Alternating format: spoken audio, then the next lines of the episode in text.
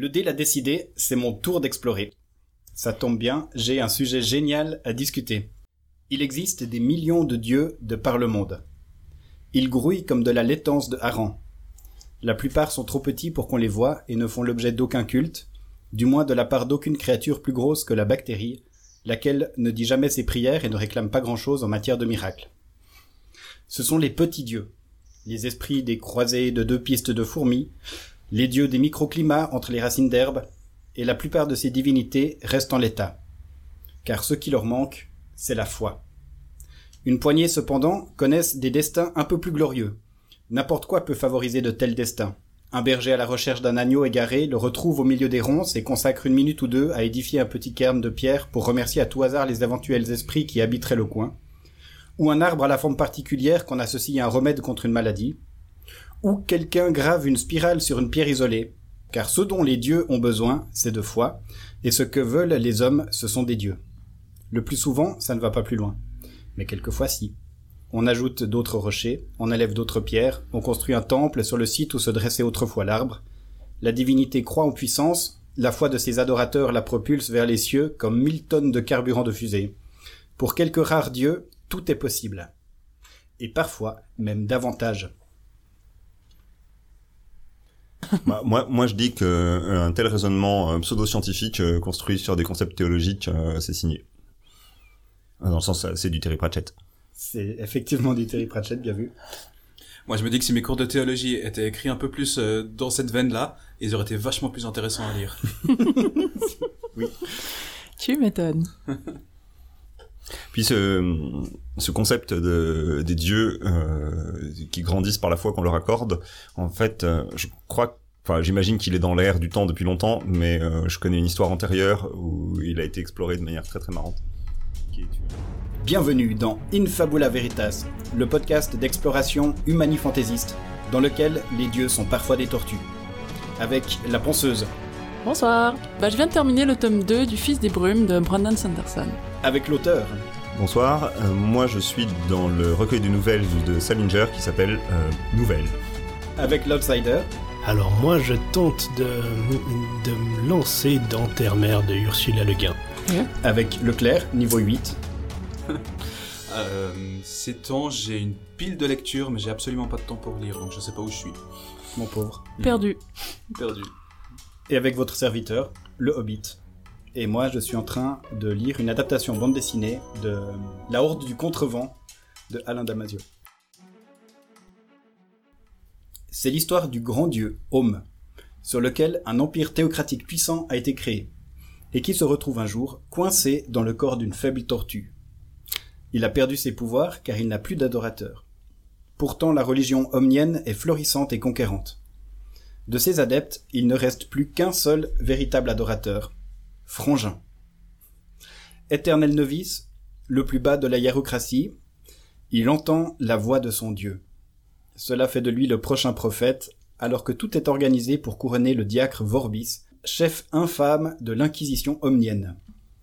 Leurs péripéties vont les conduire au désert, comme tout bon prophète, où Frangin va vivre une rencontre avec son Dieu, Vorbis avec sa religion et Homme avec l'humanité. Tout cela se passe sur le disque monde, porté par quatre éléphants, eux-mêmes juchés sur la grande Atwin, la tortue intersidérale. C'est de la fantaisie burlesque, c'est de Terry Pratchett, c'est la série des Annales du disque monde, et ce tome s'intitule Les petits dieux. Là-dedans, j'y ai trouvé une réflexion théologique sur l'apparition et la mort des dieux, une critique des religions, et ça m'a poussé dans une réflexion théologique sur le pari de Dieu. Alors, c'est quoi le pari de Dieu pour toi? Eh ben, je vais en parler tout à l'heure, mais euh, je peux déjà en dire quelques mots. On connaît le pari de Pascal, qui euh, a fait le pari que, voilà, si Dieu n'existe pas, de croire en lui, bah ça change rien. Et puis, s'il existe, bah autant croire en lui, parce que ça, ça peut être pas mal pour ce qui concerne l'éternité. Et là, on est dans quelque chose d'inversé. C'est que Dieu fait le pari de croire en l'humain. Et j'ai fait toute une réflexion là-dessus. Euh, je suis pas le premier à avoir fait cette réflexion, mais euh, avec l'aide de Pratchett, on peut vraiment la pousser très loin et euh, arriver à des choses euh, assez marrantes et impressionnantes. Moi, ce que je trouve intéressant de savoir, c'est, en quoi ça te, ça te touche en fait cette cette thématique du pari que Dieu il fait sur sur l'humain? Enfin, c'est c'est c'est quoi un peu le le le le concept? C'est quoi Enfin, qu'est-ce que à quoi ça fait référence euh, dans ton parcours? Ou est-ce que c'est quelque chose qui simplement t'interpelle intellectuellement Euh, Enfin, Et comment c'est venu de Pratchett? Quel lien Ouais. Eh bien, euh, moi, ce que je vous propose, c'est que j'ai soulevé trois sujets. mhm. Euh, on passe au tripode, on les aborde les trois, et puis euh, un peu en profondeur, et puis on y va. Ça vous va? C'est parti. c'est parti. Tripode, c'est trois points, on discute. Et puis moi, j'avais prévu de commencer plutôt par la- la- la- la- l'apparition et la mort euh, des dieux. Euh, cette réflexion que j'ai que j'ai trouvée euh, dans, le bouquin. Je, vous dis en quelques mots mes réflexions. Donc, dans le livre, dans le livre, il y a ce concept qu'on a bien entendu dans l'extrait que j'ai lu au début, qu'il faut des adorateurs pour que les, dieux prennent de, de l'existence, de l'essence, du, euh, de la puissance, de l'impact sur le monde, euh, des capacités de châtier, enfin tout- tout- tous les trucs que les dieux font. Quoi. Euh, Les trucs cool. et puis, les dieux sont là. En fait, en fait, ils parlent pas vraiment de la naissance des dieux. Euh, C'était un titre un petit peu euh, mensonger, euh, c'est une publicité mensongère. C'est pas, c'est pas sur la création des dieux. Les dieux sont là, ils grouillent. Il y- en a partout, c'est microscopique. euh, Enfin, je sais pas, C'est voilà, un peu comme dans l'animisme. quelque chose comme ça, ouais. Voilà. En quoi est-ce que ça te renseigne sur la naissance et la mort des dieux? Alors, c'était ça le sujet. Euh, ça, ça me renseigne sur le fait que euh, ce dieu qui était immense, qui était d'ailleurs représenté sous forme d'un taureau avec des cornes, etc. Euh, d'ailleurs, c'est assez drôle parce que euh, les chrétiens font le symbole de la croix, les, les omniens font le, le signe du taureau, ils font les cornes comme euh, comme des, des métalleux. Et puis euh, euh, voilà, il, il a été déchu, ce dieu-là. Et euh, s'il n'y avait pas Frangin, il serait mort il serait retourné dans cet état euh, microscopique euh, au milieu des petits dieux affamés euh, qui, qui veulent de la foi, qui veulent euh, des fidèles. Et il se serait perdu lui-même, il aurait perdu sa propre identité, il aurait perdu sa mémoire, et il, il aurait été anéanti. Et ça dit quelque chose de, de la mort de son Dieu. Maintenant, euh, vous allez me dire, mais qu'est-ce que tu fais comme réflexion par rapport euh, à notre monde Mais pour de vrai Qu'est- Qu'est-ce que tu fais euh, comme réflexion par rapport à, à notre monde pour de vrai? Merci d'avoir posé la question. Quelle question originale. Moi, la réflexion que je me faisais, et là, on va peut-être partir sur quelque chose d'un petit peu plus existentiel. Euh, J'ai l'impression que dans notre vie à nous, on a un petit peu cette manière de euh, se faire nos propres dieux. Euh, je parle pas forcément des dieux euh, des religions, mais je parle de ce qui, ce à quoi, ce pourquoi on accorde du temps, de l'énergie, des rituels, des choses comme ça. Euh, que ce soit, euh, euh, je sais pas moi, des, des habitudes, euh, que ce soit euh, de, de, de- de- de- le plaisir de bien manger, que ce soit euh, euh, des séries sur Netflix ou j'en sais rien, que ce soit euh, le, Les le dieux temps du stade. les dieux du stade, le temps de le temps passé sur le smartphone, je, je- tous ces trucs là Mhm. euh, qui sont comme des petits dieux qui demandent notre attention, qui demandent notre, notre- nos, nos rituels, notre temps, notre euh, et puis c'est nous qui choisissons de les nourrir en réalité. C'est Mhm. nous qui leur accordons du crédit, qui leur donnons de la place dans nos vies, qui euh, et puis on, se soumet quelque part un peu à ça, comme dans une attitude de, de, de prière, de révérence, de enfin voilà, il y a quelque chose d'un peu religieux euh, dans, dans ces manières-là, et j'ai l'impression que ces petits dieux-là que, que Pratchett décrit de manière euh, euh, disque mondesque, Mhm. euh, sur notre monde à nous, en fait, ils existent dans nos vies. En résumé, ce que tu dis, c'est que euh, ce sur quoi on porte notre attention et ce sur quoi on donne de l'énergie, on met de l'énergie, bah, c'est ça qui fait que on a des sortes de petits dieux qui existent dans notre vie et que si on mettait pas toute cette attention, finalement, ça n'existerait pas. Ouais, c'est ça. Ok. Et euh, on, on choisit de nourrir certains aspects, même si on sait qu'ils nous font pas le plus grand bien. Euh, c'est comme ça que c'est comme ça qu'on est humain. Hein. Euh, Bah, après, ce qui est intéressant, c'est que du moment que tu as conscience du, du processus, c'est justement de faire le choix conscient de ce sur quoi tu mettre ton attention, ce sur quoi tu mettre ton énergie. Ouais. Pour du coup mettre des- ton énergie sur quelque chose qui te fait qui te fait du bien ou qui euh, est constructif plutôt que l'inverse. Mais... Mhm. Mais après, ça pose toute la question de la liberté, parce que euh, est-ce que vraiment euh, on peut renoncer à certaines choses? Sachant que le, le petit dieu smartphone, euh, son but et son but euh, conscient, le but d'une partie de ses serviteurs, c'est de s'arranger pour qu'il capture le plus possible Mhm. ton attention et que tu lui consacres le plus de temps possible et que surtout t'en sortes pas et euh, Et que tu le caresses sensuellement toute la journée. ouais toute la journée. Mais ça reste que c'est toi qui l'achètes, c'est toi qui l'allume, c'est toi qui l'éteins. Et Mhm. comme le dit C'est le toi qui le nourris, ouais. on n'est jamais mieux asservi que par soi-même. Joli. Je connaissais pas celui-là. Ouais, allez, tu passes clair niveau 888. Promotion oh Euh, bah il y a des il y a des choses euh, desquelles on peut se passer après euh, il y a quand même quelques besoins primitifs euh, boire manger respirer euh, auxquels on peut pas échapper donc euh, Mhm. ça demande quand même un minimum enfin dans les faits ça prend quand même une grande partie de notre temps et notre énergie il faut travailler pour pouvoir euh, s'acheter de la nourriture pour pouvoir la cuisiner il faut avoir de Mhm. l'équipement pour pouvoir la cuisiner enfin je veux dire euh, il y a quand même une bonne partie des choses qu'on fait auxquelles on apporte de l'attention qui sont quand même au final euh, ont pour but de nourrir les besoins primaires donc Moi, je voulais revenir sur ce que tu parlais du, du travail, Mhm. qui, est, qui est un besoin pri- primitif. Puis finalement, on peut, on peut pas voilà, y couper parce que ça fait partie. Mais il y a aussi tout un rapport qu'on peut avoir au travail, qui va faire que ça peut devenir un petit dieu ou pas. Et moi, je peux en témoigner assez, euh, assez personnellement et de manière assez forte, parce que j'ai eu un rapport au travail qui était pas tout à fait normal. Euh, J'y ai consacré énormément de temps, énormément d'énergie. Je me suis vraiment consacré dans mon boulot, euh, qui était pour moi vraiment une vocation. Résultat des courses, euh, j'ai fini en burn-out, Mhm. euh, un gros machin. Euh, les auditeurs l'apprennent maintenant, mais c'est très bien. Euh, et puis, ouais, je, je, je, je me suis rendu compte dans, dans le, le processus psychothérapeutique que j'ai que j'ai suivi euh, ensuite qu'il y avait euh, quelque chose en moi que j'avais créé depuis mon enfance, une espèce de, de, de forteresse de pensée, euh, que je me protégeais du monde extérieur grâce à ça, où j'avais euh, un, un système de défense, une carapace, Mhm. euh, de, Ah ouais. carapace de tortue. Euh, et qui en fait a fait que j'étais pas à l'écoute de, de, de ma souffrance euh, Mhm. réelle alors que j'investissais trop d'énergie Ouais. euh, par rapport à celle que j'avais dans mon travail et euh, ça a été comme un petit dieu qui a eu énormément d'emprise sur moi jusqu'à me mettre en arrêt maladie pour plusieurs années ouais. Euh, et j'ai dû faire un travail qui a été autant psycho psychologique dans, dans mon processus psychothérapeutique que spirituel Mhm. dans la question du sens, du poids que je donne à ce mécanisme de défense, etc., Bien sûr, ouais. euh, pour essayer de, de, de briser la carapace et de trouver euh, d'autres moyens d'être en lien avec la réalité. Donc même des dieux qui sont plutôt petits euh, sont devenus euh, assez assez gros et assez redoutables en fait. Bah ouais, complètement. Ouais, puis du coup, ils t'ont coupé de, de ta perception de comment tu te sentais, quoi. Mhm. Et c'est ça qui a fait qu'à un moment donné, ça, ça, ça casse. ouais. Donc quand je parle des petits dieux qui sont réels, c'est pas seulement euh, la critique des, des petits smartphones, etc., mais c'est c'est de choses qui peuvent réellement euh, avoir un impact euh, extrêmement profond et important sur la vie. Mhm, mhm. Hmm. Et je trouve que Pratchett a une manière d'en parler.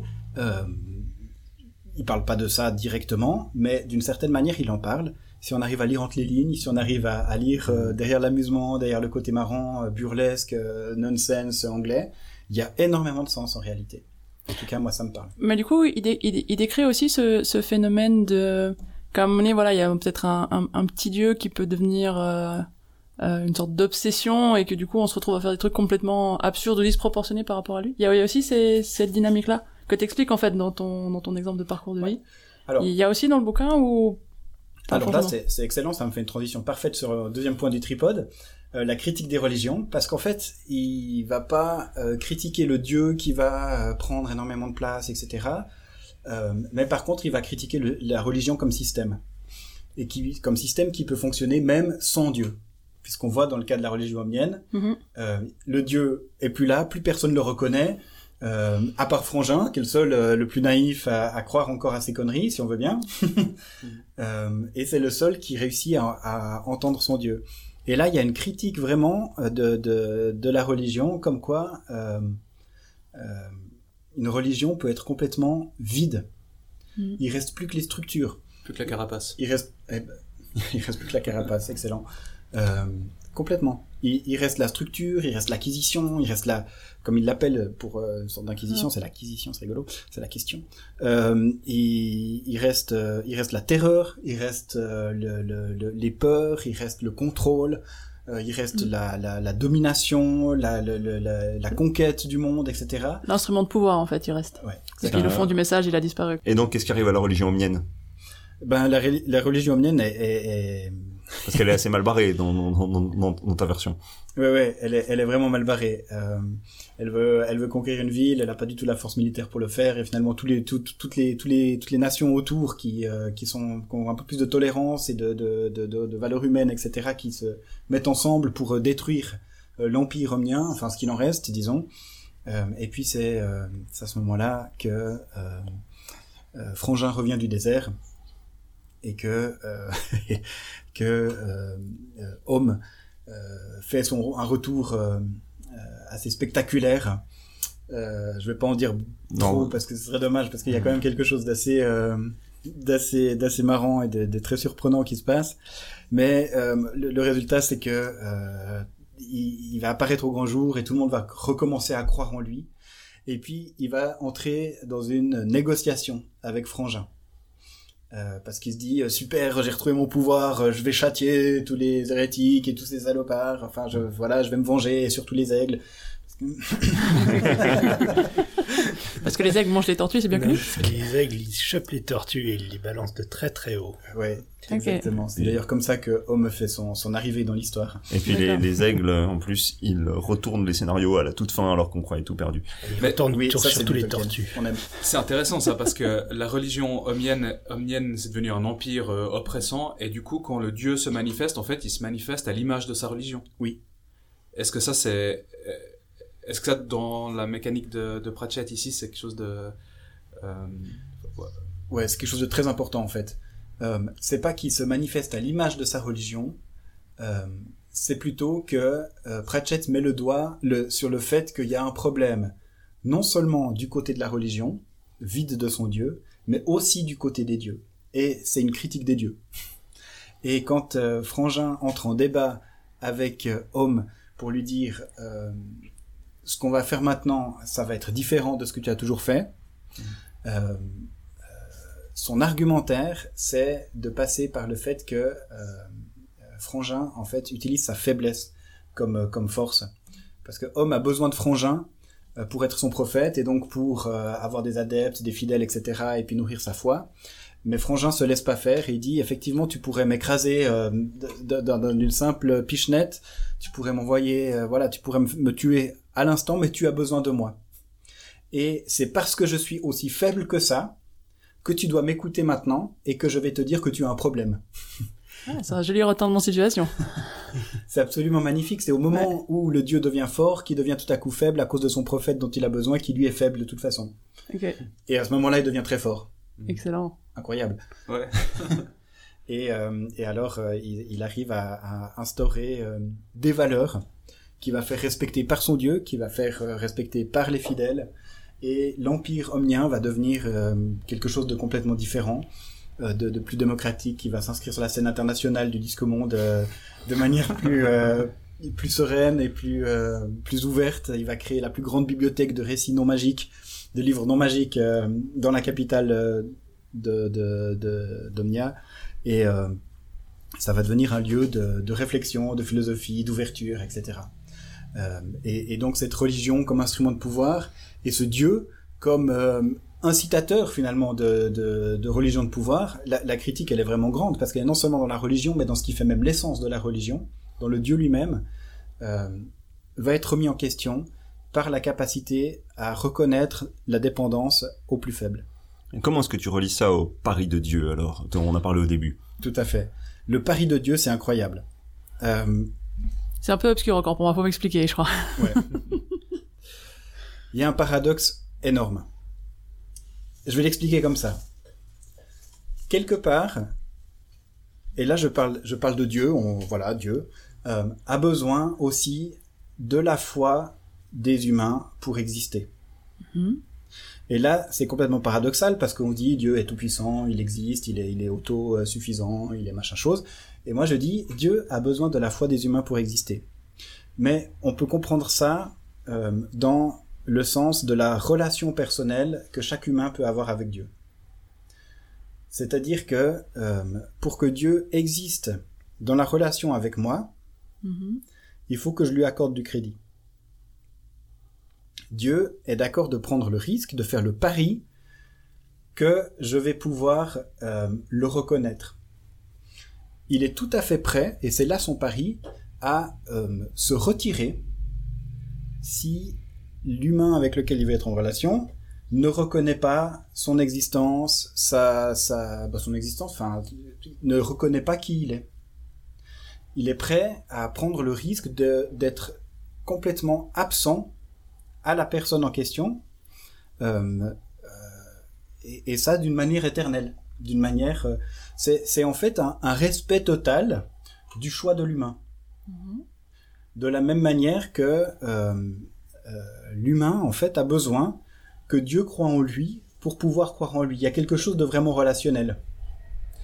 Est-ce que ça éclaircit un peu les choses ou il faut que j'approfondisse encore moi, moi, je vois bien Ah. le concept, mais je vois pas comment tu le relis à Pratchett.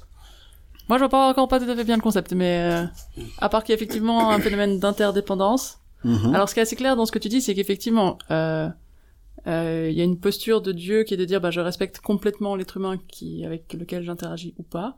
C'est-à-dire que voilà, s'il croit pas en moi, bah ok, je le laisse tranquille, et puis s'il croit en moi, bah là, j'interagis avec lui. Et puis, on peut, on peut même aller plus loin, peut-être que Leclerc sera d'accord avec moi, euh, niveau 8888. Euh, Ça augmente vite, dis donc. C'est non. Michel ce soir. Non, mais de- de- depuis qu'il fait le catalyste, euh, de toute façon, c'est lui qui décerne les niveaux, et moi, je trouve que c'est pas correct. C'est un truc qu'il faut qu'on revoie. Mmh, ouais, ouais, il y a de la tricherie là-dedans. Attends, je te refais inversement. du coup, euh, euh, oui, il y, a- il y a quelque chose même d'encore plus radical. Si on prend par exemple la religion chrétienne, c'est pour ça que je m'adresse au clerc, Mhm. euh, il y a une, une euh, dans, la confession euh, protestante luthérienne des affirmations euh, assez radicales qui vont jusqu'à dire Dieu est mort. Euh, si on prend, ben, c'est une affirmation bien connue de Nietzsche par exemple. Euh. Dieu est mort, euh, réponse de, de, de Dieu, Nietzsche est mort. Enfin, c'est égal. Euh, Chacun son tour. pas tous en même temps, s'il vous plaît. non, mais de- dans, dans le christianisme, là j'ai besoin d'un clair peut-être pour, euh, pour aller un peu plus loin sur la réflexion. Euh, on dit que le Fils de Dieu, Jésus-Christ, venu sur terre, etc., qu'il est mort sur la croix, que Dieu lui-même est mort, euh, et que il a pris ce risque pour que la relation entre les humains et Dieu puisse être établie, et que euh, il y ait euh, y ait plus euh, cette chose qu'il y avait entre les humains et Dieu qui s'était mise, qui empêchait la, qui empêchait la relation. Et Dieu a, tout risqué à ce moment-là. Parce que la réaction des humains, ça pourrait très bien de dire, et il y a énormément d'humains qui disent ça d'ailleurs, j'en ai rien à faire, que Dieu ait fait tout ça et mis tout ça en place, qu'il soit même mort euh, pour que euh, pour que la relation puisse puisse exister. Euh, en fait, il a même pas pris le risque de mourir, il est mort vraiment. Mhm. C'est-à-dire que contrairement à, à Homme, là, quand enfin il prend son plein pouvoir, quand il peut se manifester, là, il choisit de se manifester dans la domination, et du coup il a besoin de son prophète qui le, qui le contrecarre. Bah, euh, L'image qu'il y a comme l'histoire comme elle est racontée dans la Bible, quand Dieu se manifeste pleinement, de sa manière la plus pleine, il le fait dans la faiblesse la plus radicale, dans, Mhm. dans un, un être humain rejeté, pauvre, euh, finalement mis à mort. Et c'est ça en fait l'image de Dieu. Si on doit montrer une image de Dieu dans la Bible, eh ben c'est un faible mort. Et du coup, ça, ça crée un espace de liberté qui nous permet de nous positionner par rapport à ce Dieu. Parce que un Dieu euh, à la, à la home, comme ça, quand il est dans sa crise de puissance, bah, on n'a pas de place devant. À part Mhm. si on a, euh, à part- ouais, Et, euh, la faiblesse et la sagesse là de, de du frère de Frangin. Frangin. Mhm. ouais. Mais c'est justement dans cette faiblesse et dans cette mort qu'il y a un espace de liberté qui se crée. Et, je trouve intéressant en fait la modalité qui est, qui est donnée par Frangin, c'est qu'en fait il vient négocier avec Dieu. Et je sais plus comment il comment il le formule, mais il y a, ils disent en fait on va passer un peu un marché ou je sais pas quoi. Puis même euh, il y a un espèce de contrat qui sera un peu réévalué au bout d'un certain temps. Enfin il Mhm. rentre dans une forme un peu de euh, de négociation et puis c'est ça qui devient euh, la modalité de la relation. La, la négociation avec les dieux, c'est une forme euh, traditionnelle de toute façon de la relation aux dieux. Le côté euh, je te donne tant, euh, on, on fait des petits comptes et tout. euh, Le, le, le, le décompte des justes dans Sodome et Gomorre, hein, c'est exactement la même chose. Je veux dire, si je, si je t'en trouve, euh, si je t'en trouve 20, euh, dix- euh, si je t'en trouve 3 là des justes, tu l'as détruit la ville ou pas? Euh, ça, Pas cher. Il y a, il y a, il y a, il y a- il y a- Oriental. c'est- une, une négociation orientale avec avec des avec des décomptes. hein. Mais je vois pas. Alors désolé.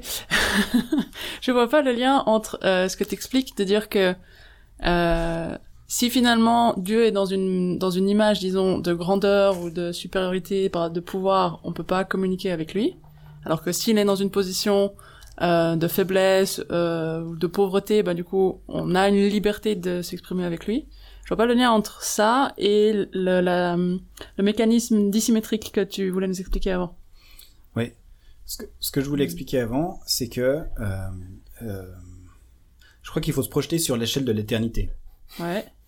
pour faire les choses simples. Ouais, simple, simple. Vas-y, va- vas-y, vas-y. On se projette sur l'échelle de l'éternité. Ok, là, là c'est la soit- fin de l'éternité, là c'est le début de l'éternité. Voilà, c'est- assez long, surtout la fin. Surtout la fin, voilà. Toujours la fin qui est longue. Euh, et sur cette échelle de l'éternité, euh, Dieu fait le pari que à un moment donné, l'humain va dire OK, je, je suis d'accord que tu existes. Mais il fait aussi le pari que l'humain va pouvoir dire je suis pas d'accord que tu existes. Mhm. Et quand on est sur l'échelle de l'éternité, une prise de décision comme ça, Mhm. c'est la vie ou la mort. Ouais. Euh, on n'est pas juste sur une, une, une petite rupture euh, de, des vacances d'été euh, et puis on se remet ensemble en septembre, tu vois. On est sur une décision absolument radicale avec une portée euh, infinie. On est sur quelque chose que, que, que d'autres pourraient appeler euh, paradis ou enfer, la, la, la, mais, mais pas les petites flammes rouges ou les petits nuages bleu clair, mais euh, bien la présence ou l'absence de Dieu dans pour l'éternité, ou bien la présence ou l'absence de tel humain pour l'éternité. Et dans la mesure où Dieu euh, a décidé de, d'aimer absolument les humains à tel point qu'il veut passer l'éternité avec, Mhm. chaque, chaque réponse non, c'est une déchirure. Et il a fait ce pari-là d'accepter cette déchirure-là. Chaque réponse non, c'est un clou dans sa paume, pour prendre l'image euh, du Nouveau Testament. Euh, tu vois? Ch- Chaque réponse non, c'est c'est un bout de lui-même en moins. C'est un bec de tortue dans les parties sensibles de l'aigle, pour pas spoiler. Exactement. Oui, sauf que, sauf que, euh, ce, ce, ce choix finalement relatif à l'humain, il est démultiplié par le nombre d'humains. Ouais. Donc, et... Ah, c'est vrai qu'on et- peut, amener l'argument l'argument statistique qu'il avait bien une chance qu'il y en a au moins un. Non, non, c'était, c'est- c'était pas dans le sens de l'argument statistique, mais c'est-à-dire, euh, je sais pas, s'il y en a un sur dix qui croit pas en lui, ben, Dieu, il est entre guillemets pas vraiment mort, parce que du coup, il y en a au moins 9 sur 10 qui croient en lui. Donc, c'est, c'est là où j'ai de la peine, si tu veux, avec le concept de, d'être mort pour l'éternité, même si je le comprends au niveau individuel, Mhm. euh, mais je comprends pas au niveau de l'ensemble, en fait, parce que du coup, ben, finalement, il existe à travers ceux qui croient en lui, et puis, euh, pour les autres, il dit, ben, voilà, pour eux, j'existe pas. Moi, la question que je trouverais encore plus intéressante, c'est, au-delà de la réponse à cette question même, c'est, euh, qu'est-ce que, quelle que soit la réponse, qu'est-ce que ça nous apporte dans notre vie? Qu'est-ce que Mhm. ça change par rapport à notre manière de vivre, par rapport à comment on vit Mhm. notre foi, par rapport à tout ça? Ça, c'est, l'aspect encore plus intéressant, je trouve. Mhm. Donc la question théorique en elle-même. Ouais, ouais, ouais. Ça, ça apporte quelque chose de, de très important, je pense, mais je sais pas ce que les autres en pensent. Euh, de, de, pour moi, ça met énormément de poids dans ce que je vais décider de faire. Et ça, ça fait que la religion n'est pas euh, finalement une espèce d'opium du peuple ou de, de, de, de choses en plus ou d'occupation du dimanche matin, Mhm. mais que c'est bien une question euh, euh, absolument essentielle et qui me remet dans une position à la fois de faiblesse totale et de puissance totale. C'est-à-dire de faiblesse totale parce que euh, il y a une question de vie ou de mort et puis que je sais pas ce qui se passe dans l'éternité et puis etc. Mhm. De puissance totale parce que mon choix, à moi, ma liberté, ma capacité d'exercer ma liberté, elle est complète. Mhm. Et, euh, et du coup, ça, ça, ça, me, ça me fait dire que euh, ce sujet que j'amène aujourd'hui au travers d'un bouquin super drôle, Mhm. c'est un sujet extrêmement sérieux. Et je pense que le sérieux de la question euh, se, se, se, se retrouve aussi dans... euh, enfin, je, je sais pas, je vais peut-être un petit peu loin, mais je pense que, que Pratchett est clairvoyant sur le sérieux de la question. Oh oui, ça c'est probable. Ouais. Bah, c'est, ça la force de, de, de ces œuvres fantastiques, c'est d'aborder justement des sujets hyper sérieux, Ouais. Sous des couverts soit qui sont pas sérieux, soit qui sont décalés, soit qui sont avec d'autres formes de vie, etc. Enfin, tout, tout le monde n'est pas Pratchett. On peut aussi aborder des On sujets hyper sérieux de travers. Hein. On est bien d'accord. hein. Certes. Allez, pour conclure notre discussion, quelques références bibliographiques et un extrait lu. Alors, vous pouvez retrouver Les Petits Dieux de Terry Pratchett des éditions La Talente. C'est également sorti en pocket. Ça fait partie de la série Les Annales du Disque Monde. Si vous avez aimé, euh, vous pouvez également, on l'a cité brièvement, American Ghost de Neil Gaiman, et également un truc que vous trouverez pas en librairie, euh, Calon, la déesse et autres entités de Asp Explorer, qui apportent à peu près le même sujet. Euh, vous trouvez ça sur Internet. Génial. Merci. On est vivant, dit Frangin. Pour l'instant. Et on est près de chez nous. Ah oui? J'ai vu une chèvre sauvage sur les rochers là-bas. Il y en a encore beaucoup dans le coin. Des chèvres? Des dieux. Et ceux qu'on a croisés jusqu'ici, c'étaient les plus minables, je te fais remarquer. Comment ça? Homme soupira. Ça tombe sous le sens, non? Réfléchis. Les plus forts se tiennent en bordure du désert, là où se trouvent les proies. Je veux dire, les hommes. Les plus faibles sont refoulés dans les secteurs où il n'y a que du sable et où personne ne vient souvent. Les dieux les plus forts, répéta Frangin d'un air songeur. Des dieux qui savent ce qu'être, fort veut dire. Tout juste. Et non des dieux qui savent ce qu'éprouvent les faibles. Quoi? Ils ne tiendraient pas cinq minutes? Dans ce monde, les dieux se dévorent entre eux. Ça explique peut-être certains aspects de leur nature. La force est héréditaire, comme le péché. Son visage s'assombrit. Sauf que c'est faux, pour le péché, je veux dire. Je crois que je vais peut-être parler à certaines personnes quand on sera revenu. Oh, et on va t'écouter, hein? La sagesse vient du désert, à ce qu'on dit. Seulement la sagesse que veut le peuple et les champignons. C'était Infabula Veritas, le podcast dans lequel la sagesse, comme les champignons, viennent du désert. On se retrouve au prochain épisode pour une autre exploration humanifantaisiste.